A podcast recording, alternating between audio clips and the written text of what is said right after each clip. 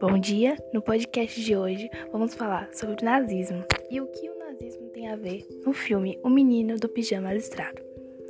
No final da Primeira Guerra Mundial, deixou marcas na Alemanha, onde teve que pagar altas indenizações. O nazismo surgiu no momento perfeito para que as pessoas passassem a acreditar em alguma coisa.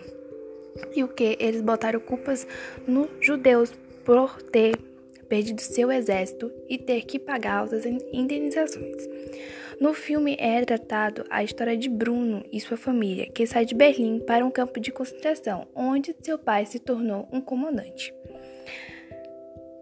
Ele conhece um Esmuer, um menino judeu, e faz amizade proibida. Nisso, Bruno acaba morrendo. No filme e na história real,